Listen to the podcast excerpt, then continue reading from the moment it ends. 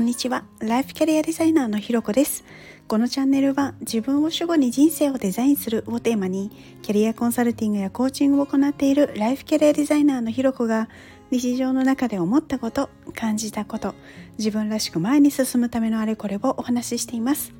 今日も耳を傾けてくださってありがとうございます。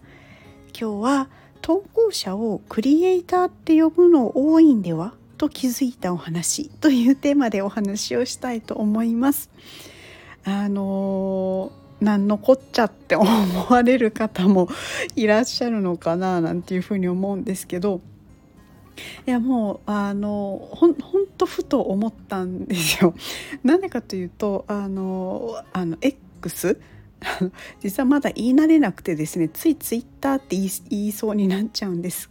けど、まあ、それはさておきですねあの、まあ、X のアカウントの設定とか、まあ、ちょっといろんな画面のところを見ていてですねふとクリエイターっていう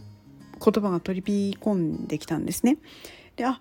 X って投稿者のことクリエイターっていう風に呼ぶんだって思ったんですよ。あのね、こういう SNS の、まあ、投稿している人なので、まあ、投稿者とかつぶやく人、まあ、ちょっとネーミングセンス悪いけど あの、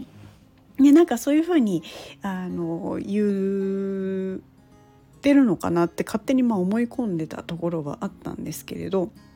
あなんかいいなって思ったんですよね。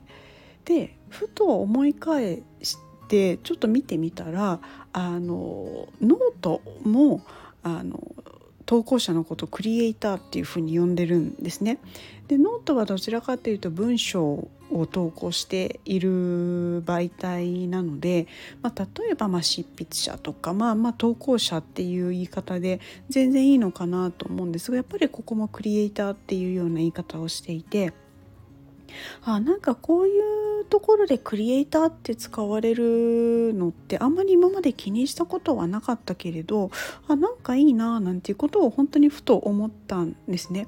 でおそらく多分他にもなんかあの調べてはないんですけどなんかそういえばちょいちょいいろんなとこで最近クリエイターっていう言葉を聞いたりとか見たりとかってすごいするななんていうことを思って、まあ、今日のあのタイトルになんか意外とクリエイター使われてないっていうようなのが思ってあの、まあ、この話をしてるんですけど。でこうなんで私がそれがいいのかなって思ったのがですねあの、まあ、なん例えば X であればこう何気なくつぶやいたこととか、まあ、ノートであれば思ったことを綴った文章みたいなものってあのただただ投稿したっていうだけではなくてその裏にはあのなんだろうその人の経験とか思いとかいろんなものが込められているじゃないですかそれがなんかふと思ったことをパッとつぶやいたっていうだけでもやっぱりその自分にない視点だったりとかっていうのはやっぱりあったりするので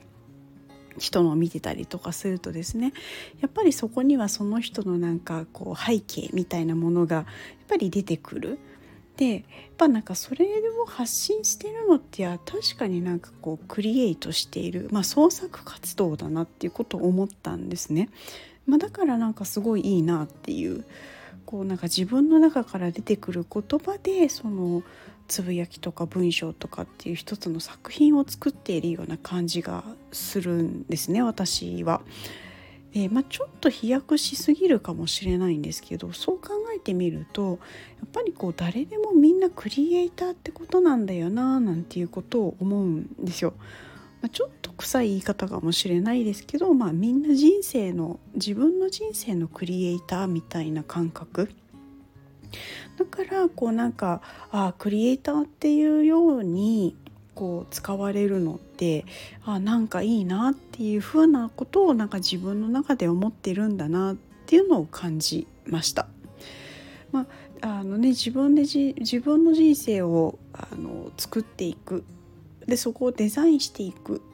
その誰に任せるでもなく自分で作っていくんだよっていう意味合いも私はすごいあの大事にしてるので、まあ、だからこそ私もねライフキャリアデザイナーなんていうふうに名乗ってるんですけれど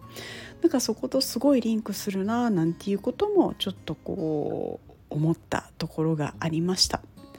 というところでですね今日は、えー、投稿者をクリエイターと呼ぶのは多いのではと気づいた話というところでお話をさせていただきました。ここまで聞いてくださってありがとうございます。いいね、コメント、レター、フォローいただけるととっても嬉しいです。よろしくお願いします。それではまた次回お会いしましょう。